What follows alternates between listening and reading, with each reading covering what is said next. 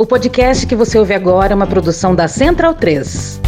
Opa! Você gosta do nosso trabalho aqui? Então considere apoiar a gente lá no PicPay ou no apoia.se barra medo e delírio. Valeu! Vim aqui para falar que junto com a questão climática, presidente Macron, nós temos que colocar a questão da desigualdade mundial. Não é possível que numa reunião entre presidentes de países importantes a palavra desigualdade não apareça. A desigualdade salarial, a desigualdade de raça, a desigualdade de gênero, a desigualdade na educação, a desigualdade na saúde. Ou seja, nós somos um mundo cada vez mais desigual e cada vez mais a riqueza está concentrada na mão de menos gente e a pobreza concentrada na mão de mais gente. Se nós não discutirmos essa questão da desigualdade e se a gente não colocar isso com tanta prioridade quanto a questão climática, ou seja, a gente pode ter um clima muito bom e o povo continuar morrendo de fome em vários países do mundo. Não é só na África, não, é na América Latina, no Brasil. Quando eu fui presidente da República do Brasil de 2003 a 2010 e a presidenta Dilma de 2010 a 2016, a ONU reconheceu que o Brasil tinha saído do mapa da fome. Naquela época, a gente tinha feito com que 36 milhões de pessoas, sabe, saíssem da miséria absoluta e 40 milhões de pessoas atendessem a um poder de compra de classe média. Treze anos depois, eu volto à presidência da República do Brasil e outra vez 33 milhões de pessoas estão passando fome. O país andou para trás, como muitos outros países andam para trás. Depende do governo que é eleito, depende do governo que tem a preocupação com a questão social. E nós daqui precisamos ter claro o seguinte: aquilo que foi criado depois da Segunda Guerra Mundial, as instituições de Woods, Bretton Woods não funcionam mais e não atendem mais às aspirações e nem os interesses da sociedade. Vamos ter claro que o Banco Mundial deixa muito a desejar naquilo que o mundo aspira do Banco Mundial. Vamos deixar claro que o FMI deixa muito a desejar naquilo que as pessoas esperam do FMI. E muitas vezes os bancos emprestam dinheiro e esse dinheiro emprestado é o resultado da falência do Estado. É o que estamos vendo na Argentina hoje. A Argentina, da forma mais irresponsável do mundo, o FMI emprestou 40 bilhões de dólares, 44 bilhões de dólares para um senhor que era presidente, não se sabe o que ele fez com o dinheiro e a Argentina hoje está passando uma situação econômica muito difícil, porque não tem dólar nem para pagar o FMI. Então é importante que a gente tenha noção de que a gente não pode continuar com as instituições funcionando de forma equivocada. Mesmo o Conselho de Segurança da ONU, os membros permanentes não representam mais a realidade política de 2023. Se representava em 1945, em 2023 é preciso mudar. A ONU precisa voltar a ter representatividade, a ter força política. A ONU foi capaz de criar o Estado de Israel em 48 e não é capaz de resolver o problema da ocupação do Estado palestino. Medo e delírio em Brasília. Vocês percebem a loucura? Legal. Olá, bem-vindos ao Medo e Delírio em Brasília com as últimas notícias do que restou do Brasil. Bom dia, boa tarde, boa noite. Por enquanto. Eu sou o Cristiano Botafogo. Cristiano, seu lixo. Seu lixo. Seu lixo. Seu lixo. Seu lixo. lixo. E Cristiano. Aquele verme maldito. E o Medo e Delírio em Brasília. Medo e Delírio, um beijo assim. pra eles, né? Fora seu Medo e Delírio em Brasília. É escrito por Pedro Daltro. Um abraço, Daltro. Pedro Daltro. Pedro Daltro. Pedro Daltro. Pedro Daltro. Pedro Daltro. Esse é o episódio de 170 a 172. Ah, é? Foda-se. Bora passar pano? Não. Tá, mas bora tentar passar um pouquinho menos de raiva? Bora. Bora! Bora! Mais uma entrevista do Lira. Não, brother. E lá vamos nós. Agora sim! Arthur Lira. Vai tomar no cu! Velhinho, se eu fosse como tu. Então tá. Como já apontado pelas bandas de cá, o Lira tá fazendo de tudo pra mudar a forma como a imprensa retrata ele. Isso é crucial pra ele, na disputa dele por mais poder. E aí dá-lhe entrevista. Chato pra caralho. E digamos que discrição não é o forte desse rapaz. Eu não sou povo desse rapaz! O Lira foi no Jornal das 10 da Globo News. Já foi logo dando papo. Aí mais uma vez obrigado pra Juliana, do podcast Astro Brasilis, por mandar pra gente os vídeos que a gente usou tanto nesse tópico quanto no próximo. É importante que quando a gente trate desses assuntos, Aconselho-te a não referir o meu nome quando andares a resolver esse assunto. a gente saiba entender e compreender que o voto que foi dado ao executivo foi dado ao legislativo a mesma mesma, mesmo tom de democracia, de representatividade. Muito bacana, muito gentil ele. Portanto, a gente tem que, que saber, no Brasil, fazer essa análise muito fria. É quando eu como você e sua tia. Tá difícil do Lira aceitar que o Lula ganhou a eleição, hein? Mas olha só que já tem um. Atenção, é agora que o bicho vai pegar. Eu sempre combati os governos de coalizão, eu sempre fui contra a participação do Congresso, eh, principalmente em ministérios. Eu sempre defendi essa tese de que cada poder tem que se restringir à sua circunscrição constitucional. A sua mão é meu pau. A entrevista é nessa linha aí. Arthur Lira mentindo descaradamente. Ele emenda uma mentira na outra. Imagina só, ele sempre foi contra governo de coalizão. Ah, o Centrão. Eu sou do Centrão. Votaram num cara do Centrão. Centrão. Ninguém representa mais o Bolsonaro no estado de Alagoas do que eu, porque rolo o osso junto com ele lá. E o presidente da Câmara dos Deputados, Arthur Lira, declarou oficialmente que vai apoiar a reeleição do presidente Jair Bolsonaro em outubro. Sempre foi contra entrar nos ministérios. O senador Ciro Nogueira aceitou oficialmente o convite para assumir a Casa Civil. O líder máximo do Centrão tá dizendo que o Centrão é altruísta, gente. Muito bacana. É isso aí e o fato de que o Zeca Pagodinho nunca tomou uma cerveja na vida. Verdade.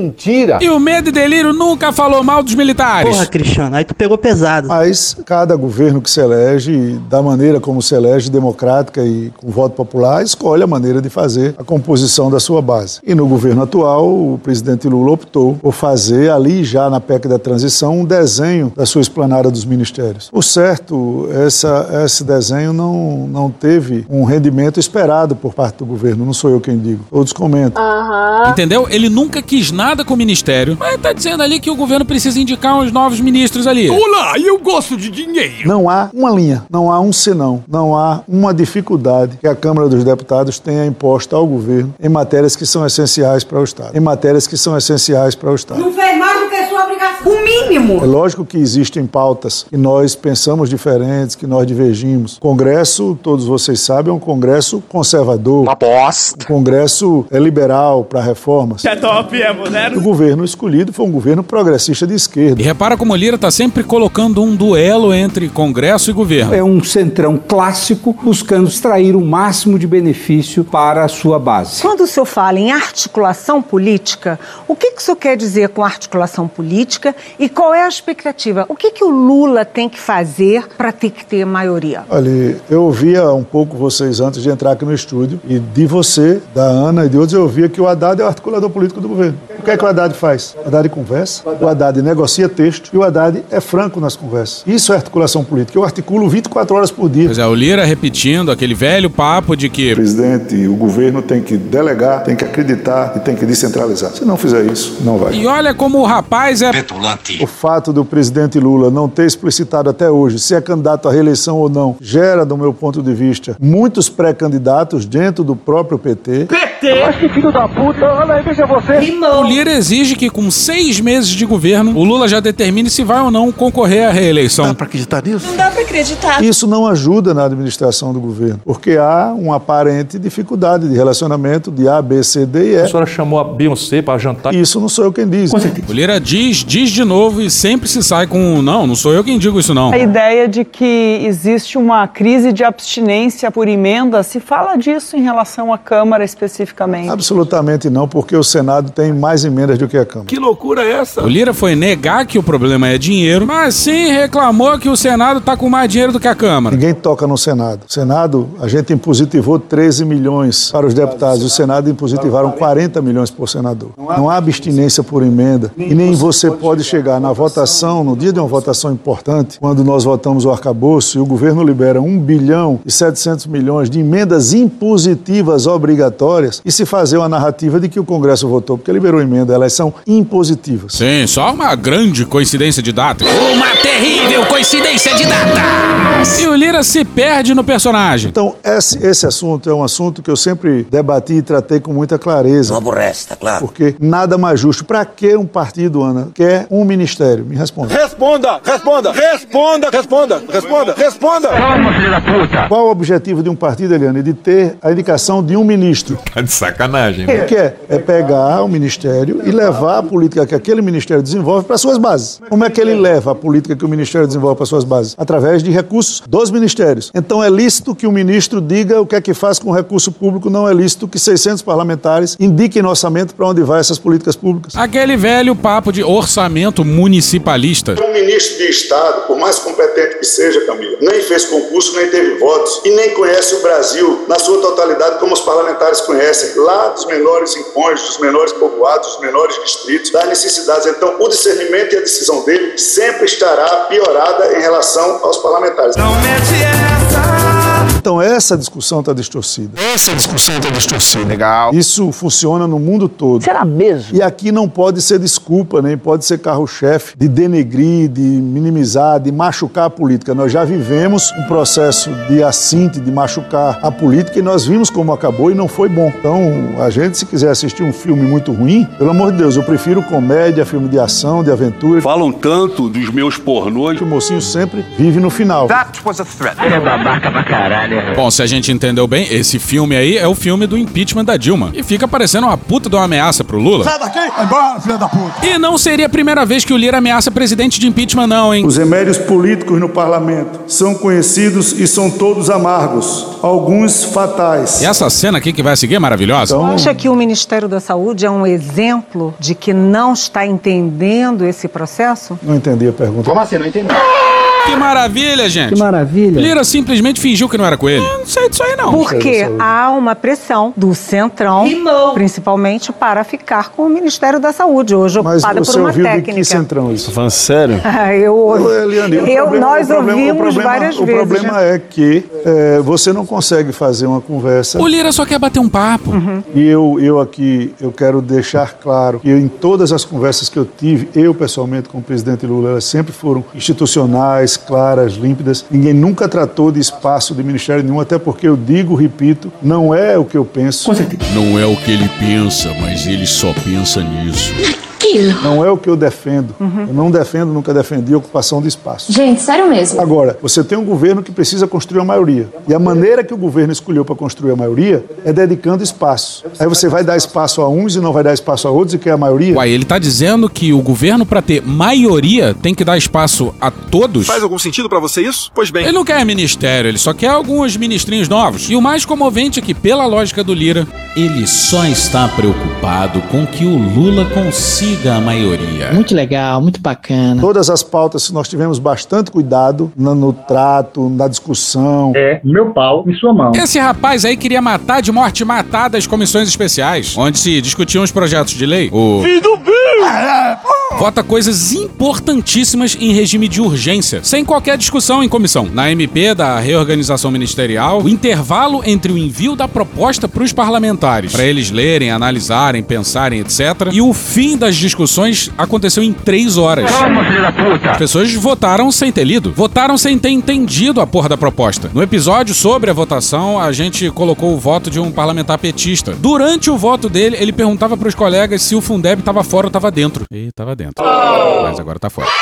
Mas vamos voltar. A Flávia Oliveira, beijo Flávia, pergunta se é verdade que o Lira sugeriu a Haddad na Casa Civil. Eu tive um café da manhã Legal. há uma semana com o presidente Lula. Mais uma vez, uma conversa muito estável, muito tranquila. Muito estável, muito tranquila. Muito estável, muito tranquila. Pois é, ele precisou usar o adjetivo estável para falar de uma simples conversa. Suspeito. Estranho. Muito esquisito. Muito curioso. E no meio da conversa eu fiz a ele uma pergunta. Tem culpa esse pai? Isso é uma questão interna O nossa. senhor eh, pensa em ter a possibilidade do ministro Haddad ir para a Casa Civil e o Galípolo ficar na Fazenda? Onde já se viu? É uma coisa que a política conversa. Eu fiz essa pergunta e o presidente Lula, de imediato, disse não. Não. O Haddad fica na Fazenda e o Galípolo vai para o Banco Central. A partir daí, conversa sobre ministérios cessou. Ah, que bom, rapaz. Vai conversar. E olha como o Lira se perde no personagem. Tudo indica que a ministra do Turismo vai cair mesmo. E no seu lugar deve entrar um aliado de primeira hora do Lira, o deputado Celso Sabino. Sou grato ao Celso. O Celso foi articulador da minha eleição nas duas eleições. Portanto,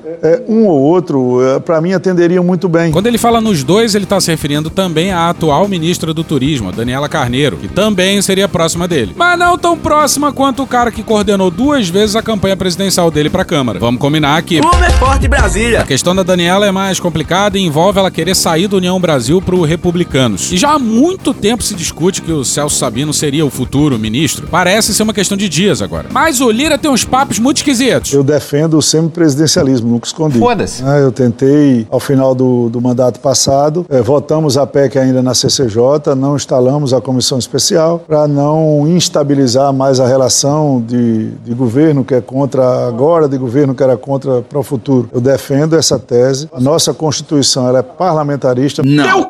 Um sistema de muitos partidos, o que não ratifica, o que não dá para a gente votar em partidos por ideo- ideologia no Brasil, que dificulta essa tese do parlamentarismo. Mas a Constituição é parlamentarista. Não. E o sistema de governo é presidencialista. E esse papo de que a Constituição é parlamentarista em contraponto a um regime presidencialista não faz qualquer sentido. O que a gente tem com o Lira é o legislativo se comportando como se fosse o executivo. Quem sintetizou isso bem foi o Flávio Dino. No parlamentarismo, qual é o mecanismo de contenção disso que generosamente você chamou de exuberância parlamentar? Qual é o mecanismo de contenção dos eventuais abusos parlamentares? É a dissolução do parlamento, por intermédio do chefe de Estado que convoca eleições antecipadas. Então, isso é um freio à irresponsabilidade parlamentar. Vamos seguir. O brasileiro gosta de votar para presidente da República. O brasileiro gosta de votar para presidente da República.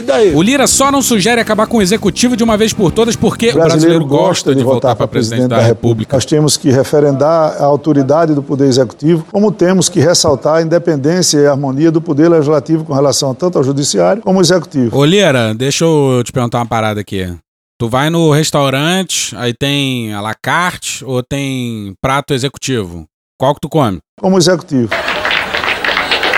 Alguém tem que dizer pro Lira que já teve plebiscito e o parlamentarismo foi rejeitado. E o Lira tá puto com as perguntas que fazem pra ele. É, parece que a gente não tem outra maneira de convencer. Eu não sei se eu não consegui me expressar. É, não há de nenhum membro do chamado Centrão ou Centro Democrático de partidos. É um eufemismo, né? Que possam compor uma base do deputado Arthur Lira. Eu tive 464 votos. Eu tive votos do PT. O PT! Ao PL. Eu tenho que olhar para todos os partidos na Câmara. Eu não eu não estou formando base para mim ou para qualquer outro assunto.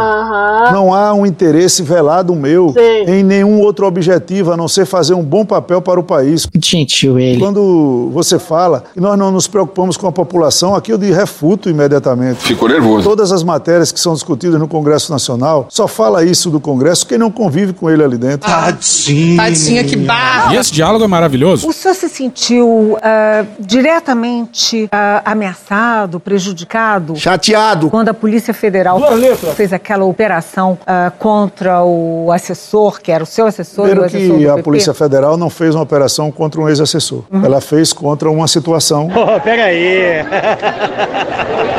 pega aí. Mas é uma operação contra uma. Situação, situação. Meu pau em sua mão. E sim, foi a operação contra um assessor de confiança do Lira. Esse caso dos kits de robótica é um escândalo. Um grande escândalo. Escândalo do Mac, Bonner. É um escândalo sob qualquer ângulo que se olhe. Mas o Lira finge ser um monumento à honestidade. Fode, porra. Eu espero que ela chegue ao final sem vazamentos maliciosos, sem vazamentos de fake news, sem imputação de culpabilidade a quem ainda é investigado. Então, o que a gente espera desse processo é que ele não tenha outras situações que aparentemente se mostram. Ele tá falando de forma muito abstrata sobre algo específico. O que será que ele tá falando, hein? Pois é, eu queria Então- saber como é que então eu não afeta vou- o senhor não e como é afeta- que o senhor viu Não afetou isso. absolutamente em nada. O senhor acha que não tem eu nada a ver mandei, com o eu não, senhor? ma- não, isso aí eu tenho certeza. O senhor eu não acha mandei, que não eu tem não nada a ver mandei, com o eu não, senhor?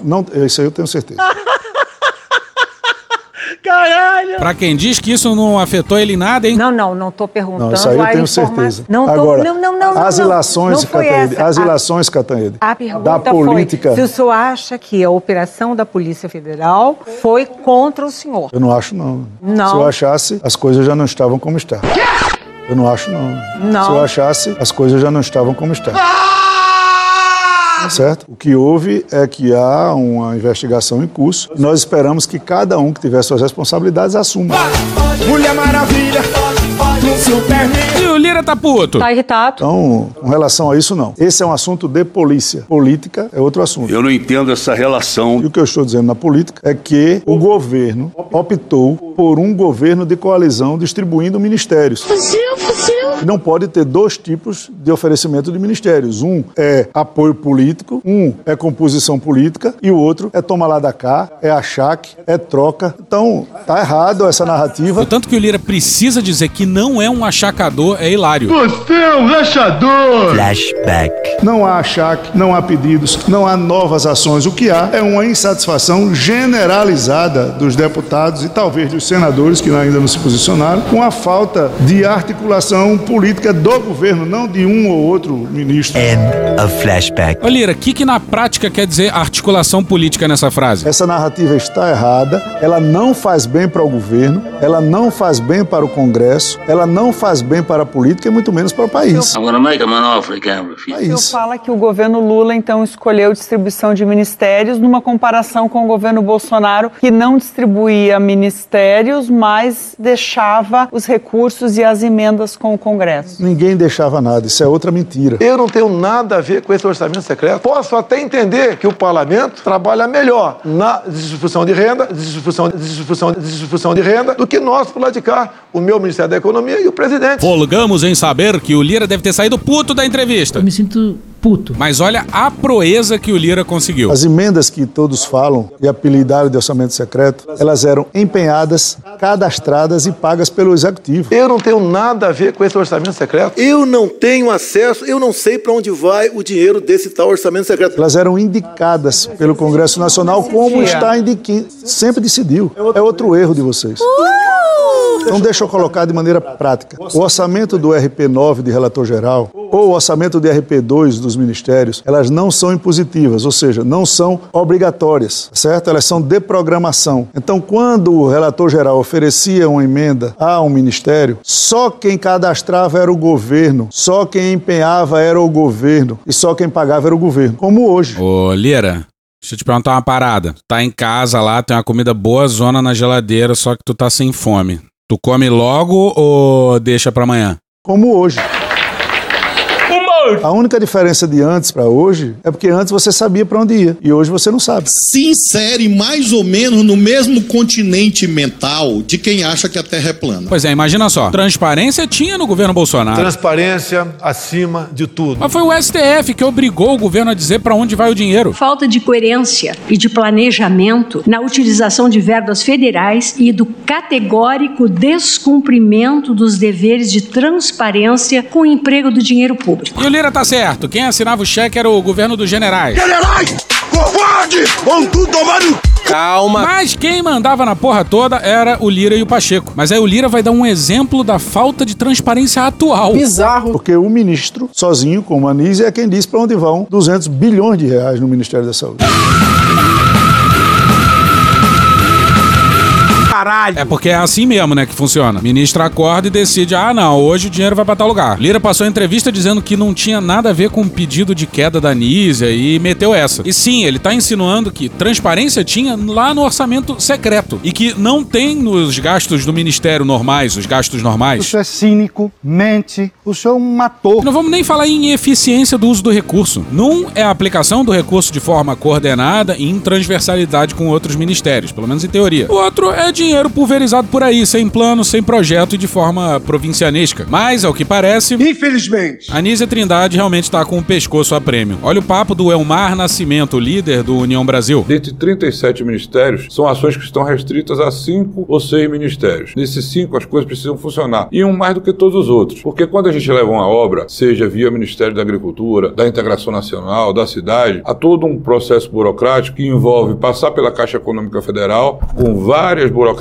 que leva 3, 4, 5 anos para iniciar e concluir uma obra, por, mais, por menor que seja isso. Já na saúde é diferente. Na saúde, você cadastra de manhã, você empenha de tarde, você paga no outro dia, fundo a fundo. Então, é como se 50% dos recursos que são destinados via saúde, que, que tem interferência nossa, fosse pagamento à vista. Agora você soma a fala do Lira com essa fala aí e a merda tá desenhada. Quando você fala muito sobre saúde, tem muito disso. Eu sequer conheço a ministra da Saúde, deve ter um currículo muito muito bom. Vi na internet, não sei se é procedente ou não. Agora, é, muito se fala, é por conta disso. Quando a saúde não está funcionando, essa interlocução, os prefeitos estão na base reclamando porque estavam acostumados a ter uma regularidade na transferência de recursos, afeta o governo. A saúde, eu diria assim, por conta dessa capacidade de transferência fundo a fundo de recursos, ela, é- ela meio está ligada com o humor da Câmara e do Senado. Dá pra ser mais indiscreto do que isso?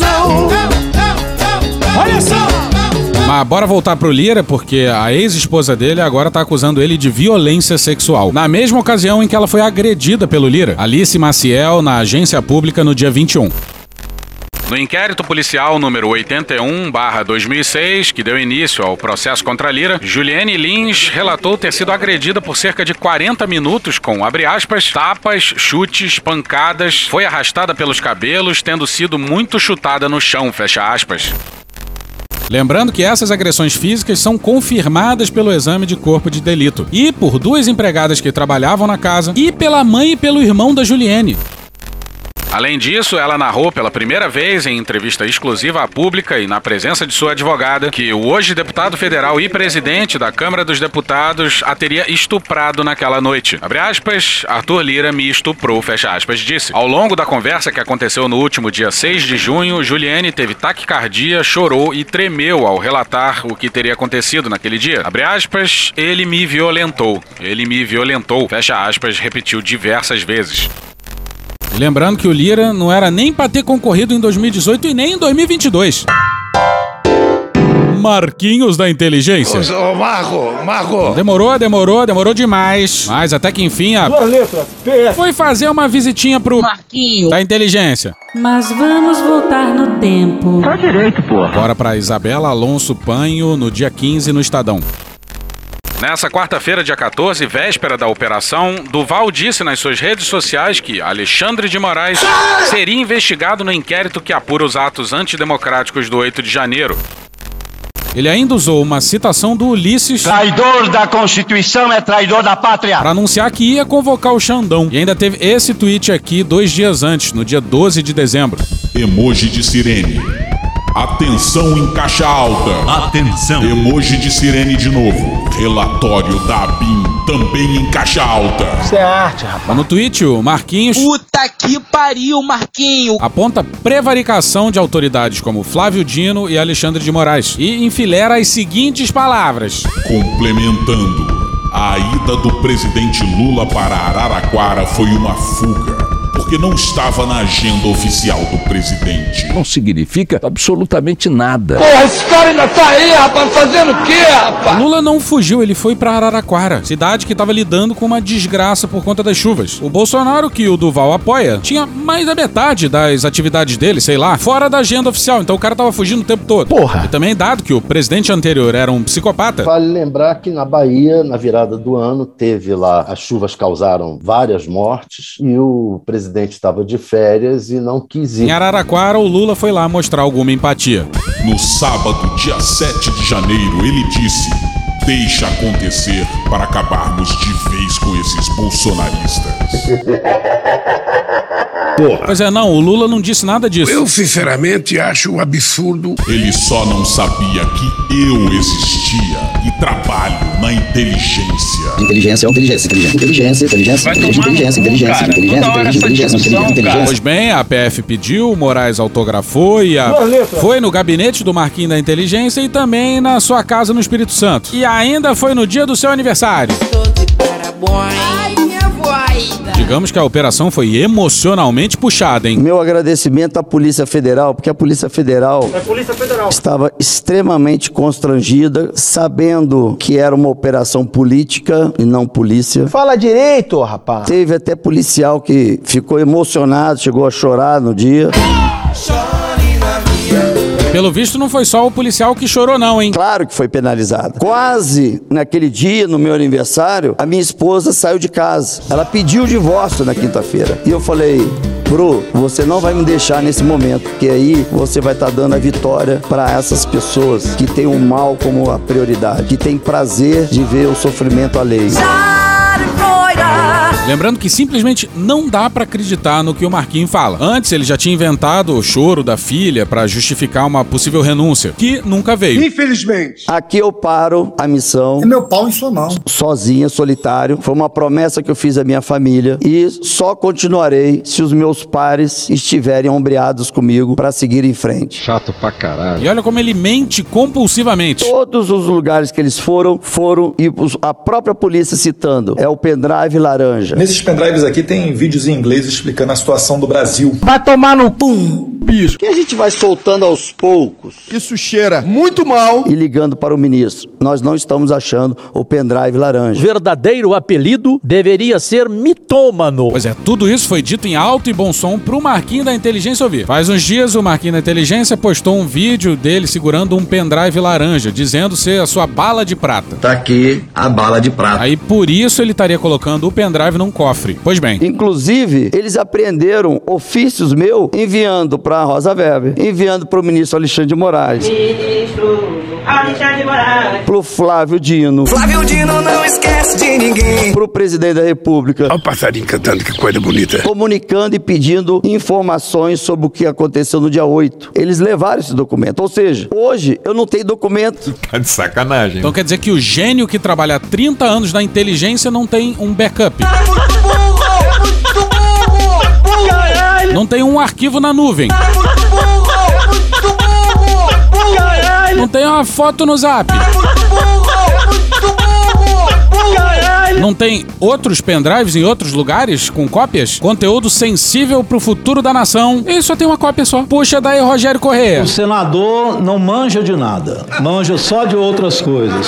Podia ficar em silêncio. O computador hoje tem uma pasta escrito CPI 8 de janeiro, com todos os documentos, fotos e vídeos, estão com eles. Simplesmente para eu não poder apresentar. Podia ter xerocado, mandado por fax. O que, que será que tinha nesse pendrive, hein? Os meus pornôs. É coisa de filme mexicano isso. Mexicano? Eu não entendi o que ele falou. Vai ver, tem alguma Estratégica da persuasão. nessa resposta aí que a gente não alcançou. Bom, mas seguindo, horas depois da operação, o Marquinho da Inteligência achou uma boa ideia falar com a Globo News. O que o senhor disse publicamente, sem ser perguntado por ninguém, o senhor disse. O senhor não estava sendo perguntado. O senhor se ofereceu a dar a versão de que ficou bravo quando Bolsonaro tentou lhe coagir, palavras suas, a dar um golpe de Estado. A tentativa do Bolsonaro de me, me, me, me, me coagir para que eu pudesse dar um golpe de Estado junto com ele. Quando o senhor fica de frente para um policial, o senhor muda a versão e protege Bolsonaro. Busca isentar Bolsonaro. O senador alegou que o ex-presidente permaneceu calado diante da proposta de cunho golpista apresentada por Daniel Silveira. Mas eu queria saber o que, aconteceu com a primeira versão. O senhor mentiu? Mentiu, mentiu sim. O senhor se esqueceu? Esqueceu-se. Teve um apagão de memória? Cognição incompleta. O senhor deu deliberadamente mesmo versões diferentes para confundir? Babaca do caralho. O que, que aconteceu, senador? Porque a primeira fala não combina com as outras. Aliás, elas não combinam entre si. Nesse ponto, o ministro tem, tem razão. Então, vamos lá. O que o ministro fala é como se eu tivesse dado depoimento na Polícia Federal de versões diferentes. Então, vamos esclarecer isso. Mas o senhor Não, entende que são polícia- duas versões, né? O senhor Não. entende que a versão que o senhor deu à Polícia Federal e essa que eu acabei de rememorar para o senhor são absolutamente opostas. Não, não, não de- de- de- deixa eu explicar. Acho que está tendo uma confusão. Petulante. Ah, o que eu utilizei, a gente, isso tem no no nosso meio chamado é persuasão. Mano, cu, rapaz. Desde a Segunda Guerra Mundial é usado isso. Persuasão foi criada na Segunda Guerra. Os 80 anos da persuasão. Hoje, no Discovery Channel. Para você mandar, ter o engajamento da imprensa para mandar algumas mensagens que eu precisava mandar, que era para os ministros que eu já tinha acesso ao documento e já sabia quem seriam os culpados. Não entendi nada, senador. Eu não entendi nada. Que porra é essa, Batata? O que, que a persuasão tem a ver com isso? Pois é, a Natuza mandou um belo de um. Você é maluco, é? Eu fiz uma pergunta Então, muito eu- objetiva, eu tô- senador. eu tô- Se o não, senhor então, puder eu tô- responder, o senhor mentiu ou não mentiu? Só isso, na primeira Não, versão. Espera um pouquinho. Deixa eu falar uma coisa. É importante entender. A versão dada na Polícia Federal é a versão que, com Verdadeira. total verdadeira e com detalhes até da roupa que todo mundo estava usando. Inteligência, inteligência, inteligência, inteligência, inteligência, inteligência, inteligência. Nessa hora aí a Natuza bravamente segurou a risada. Bateu uma salva de palma aqui pro profissional. Muito bom, muito bom. Depois daquilo ali, eu falei, mas o que foi dito para a imprensa não era nada oficial. A sua mão é meu pau. Então, o senhor mentiu, o senhor mentiu. Não. Mentiu sim. Quando Não, falou à imprensa. Não, não, não. Para a imprensa, eu usei a estratégia da persuasão.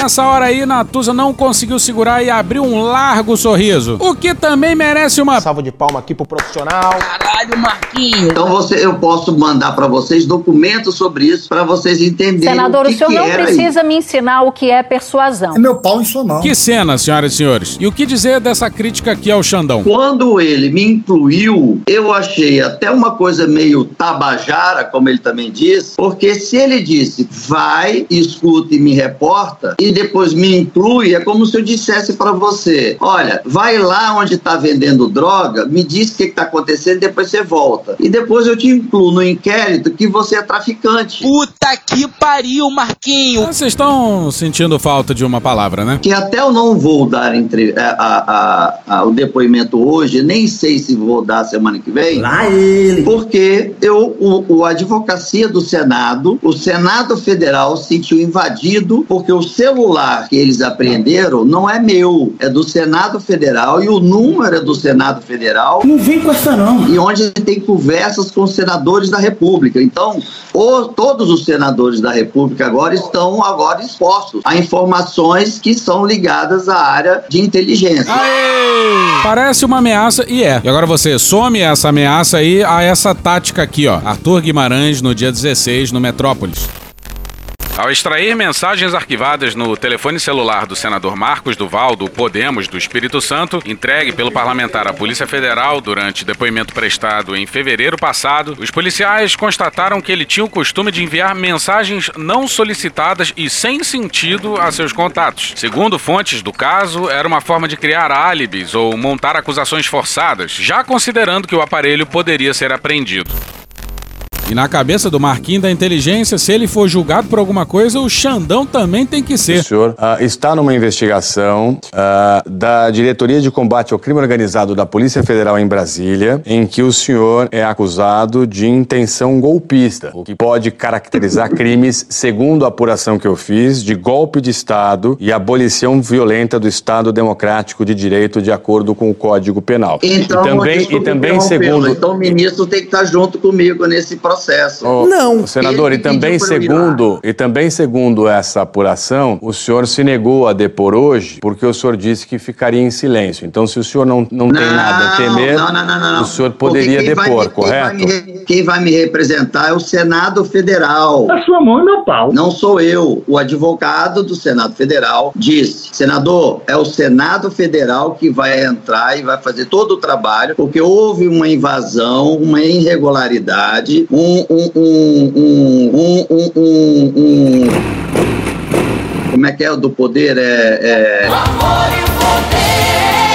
É, Uso, é, é, uso do, do, do poder que, que, que cabe para invadir um outro poder, do, do, do, que, que, que, do, do, do que, que, que Marquinhos da Inteligência estava imparável. e eu não estou usando a imprensa agora como persuasão, porque eu fui franco com vocês agora, agora, agora, dizendo que naquela época eu usei a estratégia da persuasão. Caralho, Marquinho. Então, eu poderia ter omitido isso para vocês aqui agora. Agora eu não tenho técnica de persuasão nenhuma. Caralho, bicho. E olha o final da entrevista. E eu preciso que vocês possam estar ombreados comigo com essa missão. Teu cu, isso aí, teu cu. E a verdade prevalecerá. Se ele me incluiu como um suspeito, ele também tem que ser incluído imparcial e sair do processo. Então, Senador- aqui está o senador da República dizendo a verdade absoluta e não fazendo utilização da técnica de persuasão. De novo, caralho! E pra fechar esse tópico, O senador Marcos Duval apresentou uma licença médica para se afastar das atividades parlamentares. O político teve um mal-estar na noite de ontem durante uma reunião com a presidente do partido Podemos e por isso foi aconselhado por médicos a pedir um afastamento. Duval não vai participar mais da CPMI do dia 8 de janeiro. Na comissão, ele será substituído pelo senador Marcos Rogério. Marcos Rogério! Contenha a sanha de Vossa Excelência um pouquinho. Já se enganou. Contra filé, chã, lagarto redondo, patinho, lagarto plano. Já te enganou. Ô, Marco, Marco, Marco Rogério. Nos enganou.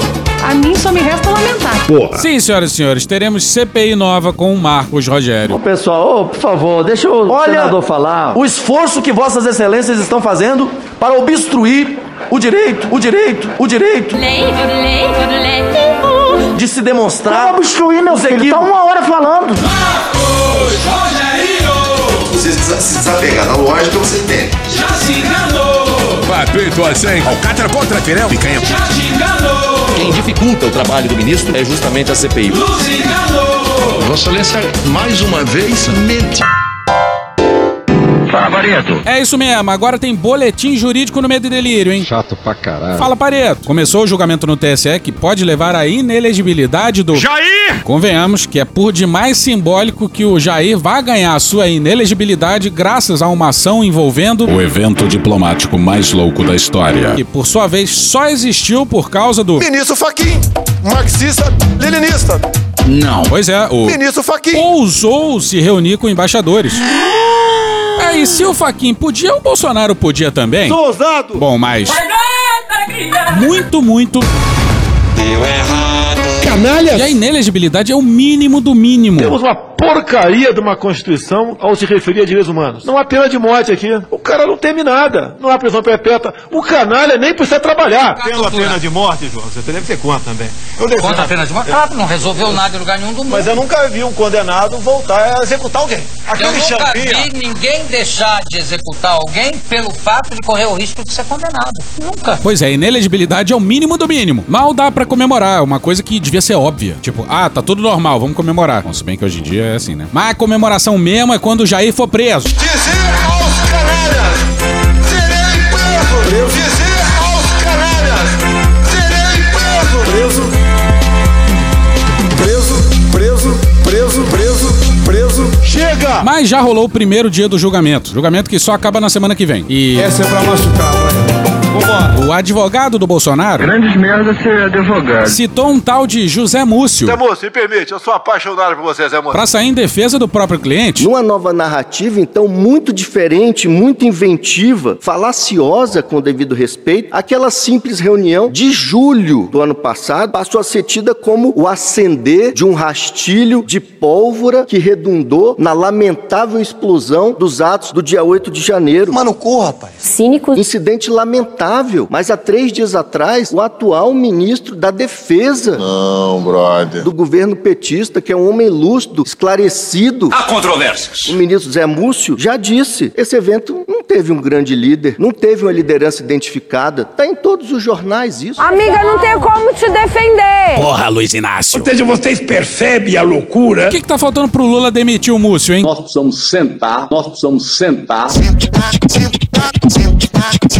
E a grande arma que nós precisamos estimular é a arma do diálogo. Vencedores e vencidos precisam sentar em algum momento. Porque nós temos 10 milhões de desempregados nesse país e 33 milhões de pessoas vivendo na base de insegurança alimentar. Esse país é, é- é um continente diferente. Eu digo muito que nós somos cinco países. Nem os pobres são os mesmos nesse país. Nem os pobres são os mesmos nesse país. Lá vem besteira. Lá vem besteira. Nós somos de um estado, julgo bem eu, que o sonho do pobre do Nordeste é ser pobre no Sul. Isso aí foi num evento com o general Etchegóin. Obtuso. O Múcio faz de tudo pra ser demitido e nada. Ô Lula, a gente tá falando com você, responde aí, porra. Olha o passarinho cantando, que coisa bonita. Ó, abre. E bora passar pro Augusto Aras. Eu te amo, eu te Ah, não, amo, não vem com essa não, vem com essa não. Mas na verdade o guerreiro Augusto Aras. Guerreiro! Guerreiro do povo brasileiro. Bora pro Marcelo Rocha na Folha no dia 17. Augusto Aras e outros nove integrantes do Ministério Público Federal já receberam cada um 100 mil reais pela participação em banca de concurso público promovido pela instituição. Caralho! Eu sou rica! 100 mil reais por cabeça, senhoras e senhores. Se isso valesse pra todo concurso, não ia ter mais professor reclamando de salário? E as forças de segurança iam economizar uma barbaridade em... Gás lacrimogêneo. Gás lacrimogêneo e basbaixo. Fica aí a dica.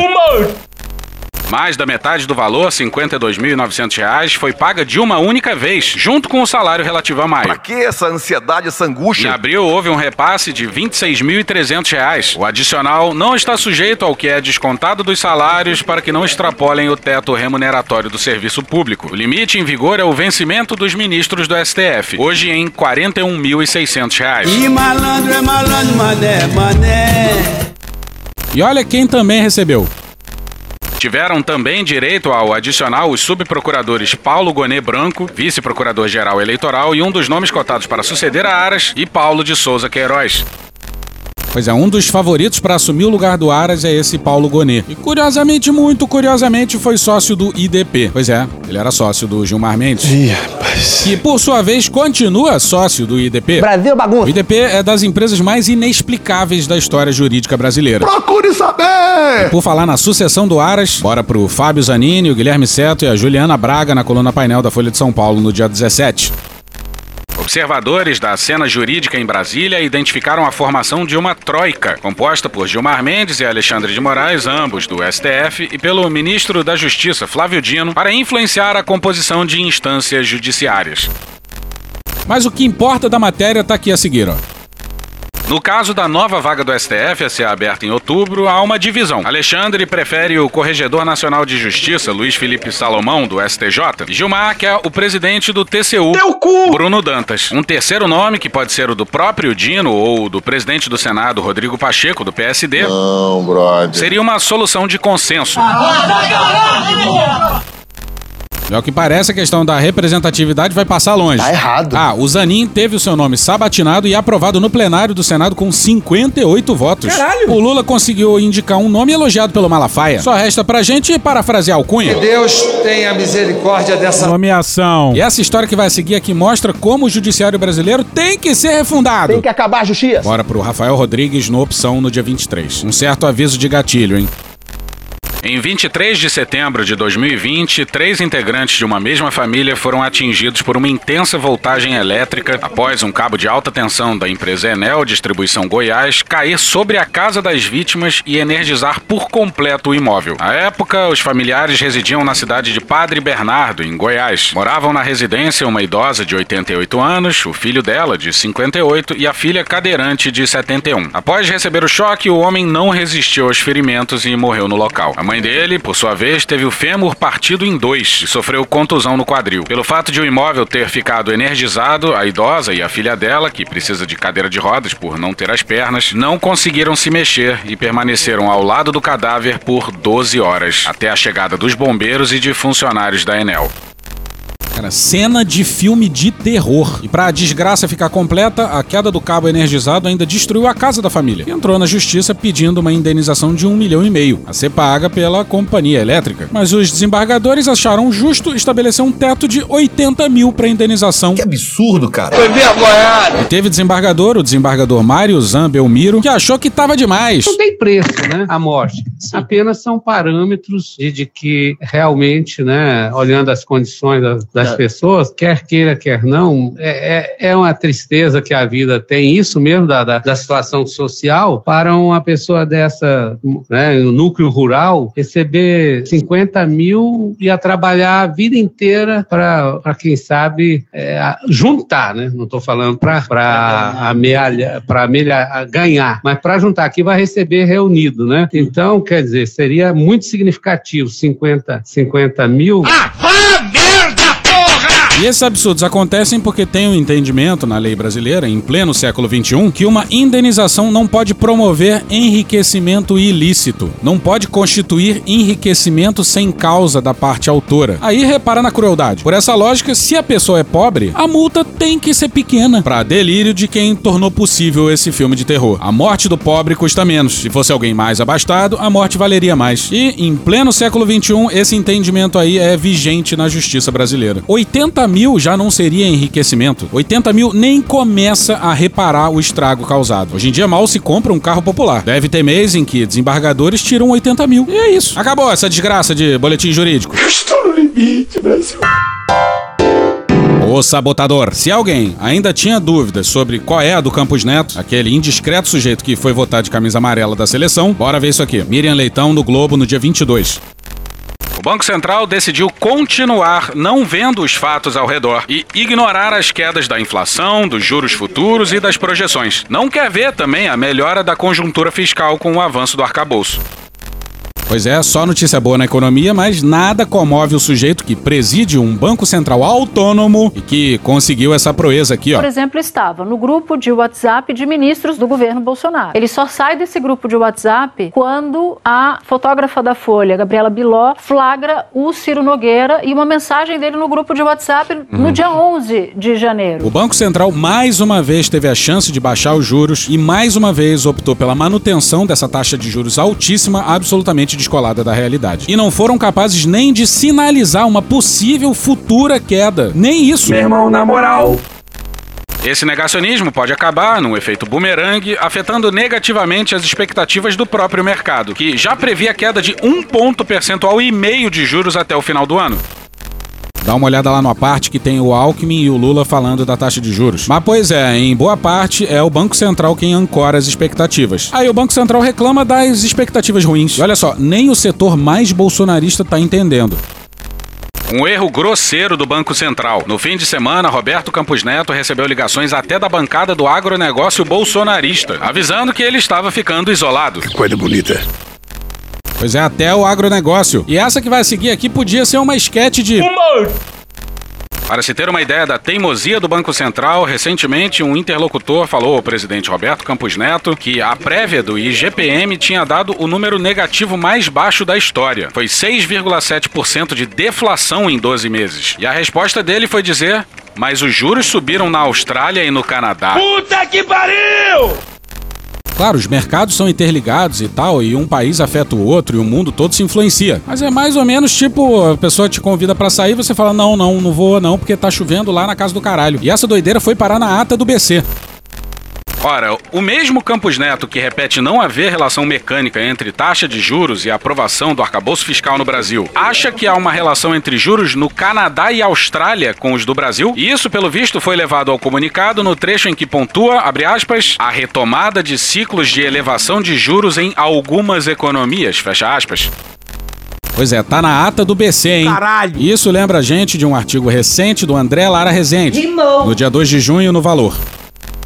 Artigo de Alex Ribeiro, de 22 de maio, nesse valor, a propósito do seminário internacional promovido pelo BC em São Paulo, reporta que Campos Neto perguntou a outros banqueiros centrais presentes por que, em várias partes do mundo, apesar de os juros subirem tanto, a atividade econômica e a inflação resistem. A pergunta é sinal de uma certa perplexidade diante do descompasso entre a teoria dominante e a prática. Uma volta para Miriam Leitão. BC costuma dizer que não é ele que faz os juros, mas o mercado. Parece não entender a relação circular na formação das expectativas. Antes da reunião, o mercado projetava queda dos juros em agosto. Hoje, as projeções devem ser alteradas. O mercado ficará mais pessimista por indução do BC. Ao errar, a autoridade monetária está prejudicando o próprio Instituto do Banco Central Independente. O negacionismo é ruim em qualquer área, inclusive na política monetária. Rimou. Pois é, o governo é refém não só do Lira, mas também e especialmente do Campos Neto. E acabou! Tchau pra vocês.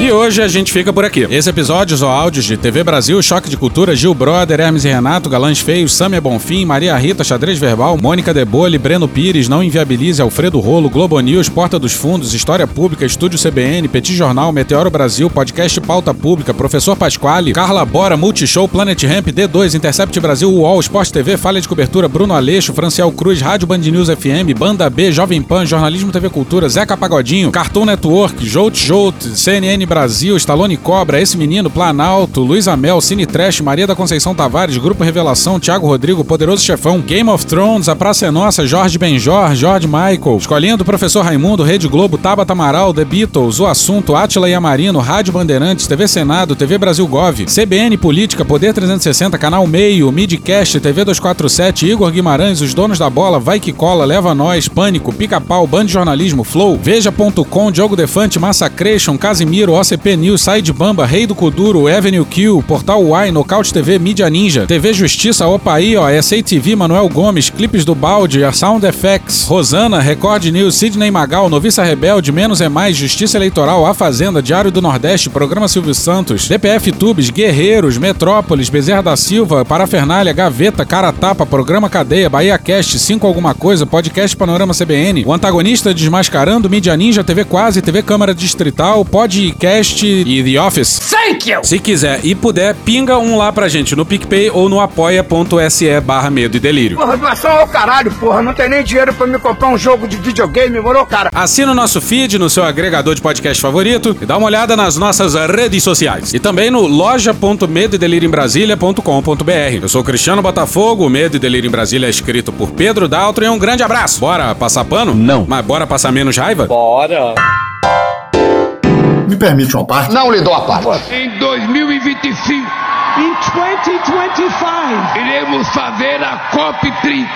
Where we will hold the COP 30. No estado da Amazônia. In the state of the Amazon and the rain. Para que todos vocês so that all of you tenham a oportunidade will have the opportunity de conhecerem de perto to get to know very close o ecossistema da Amazônia. The Amazon ecosystem. A riqueza da biodiversidade. The wealth of the biodiversity. A riqueza dos nossos rios.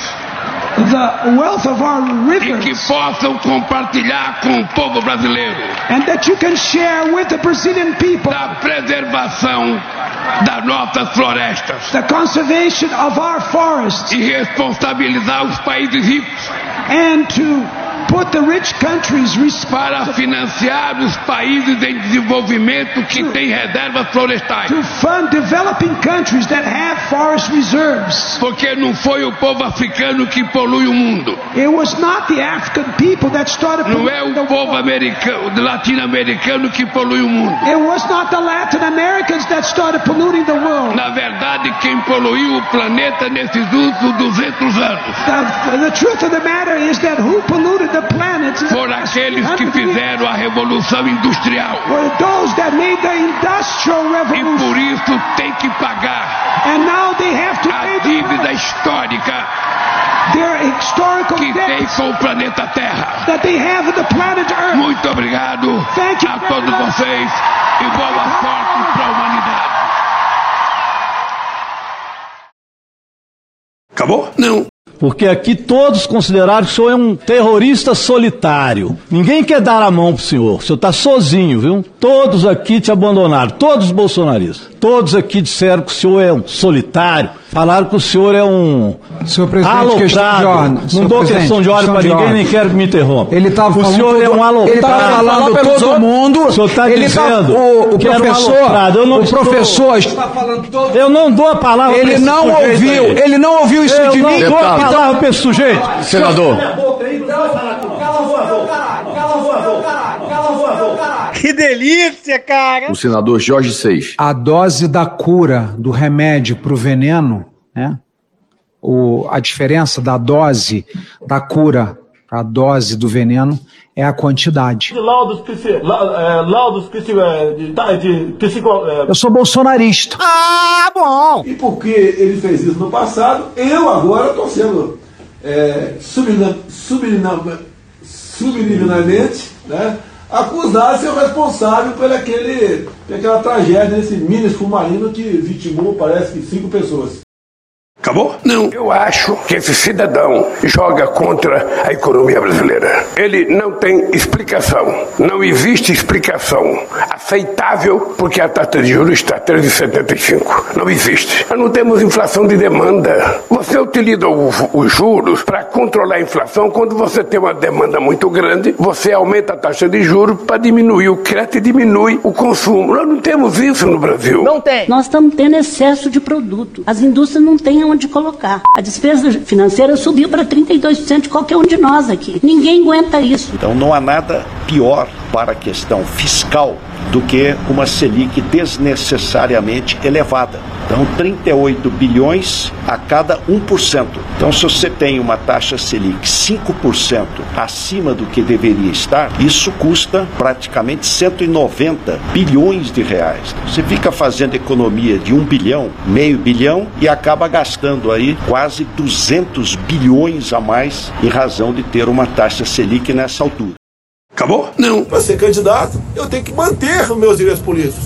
Isso não é motivo à acusação de reunir com embaixadores, como uma resposta ao senhor Edson Fachin, que aí sim, no mínimo, equivocadamente reuniu com embaixadores.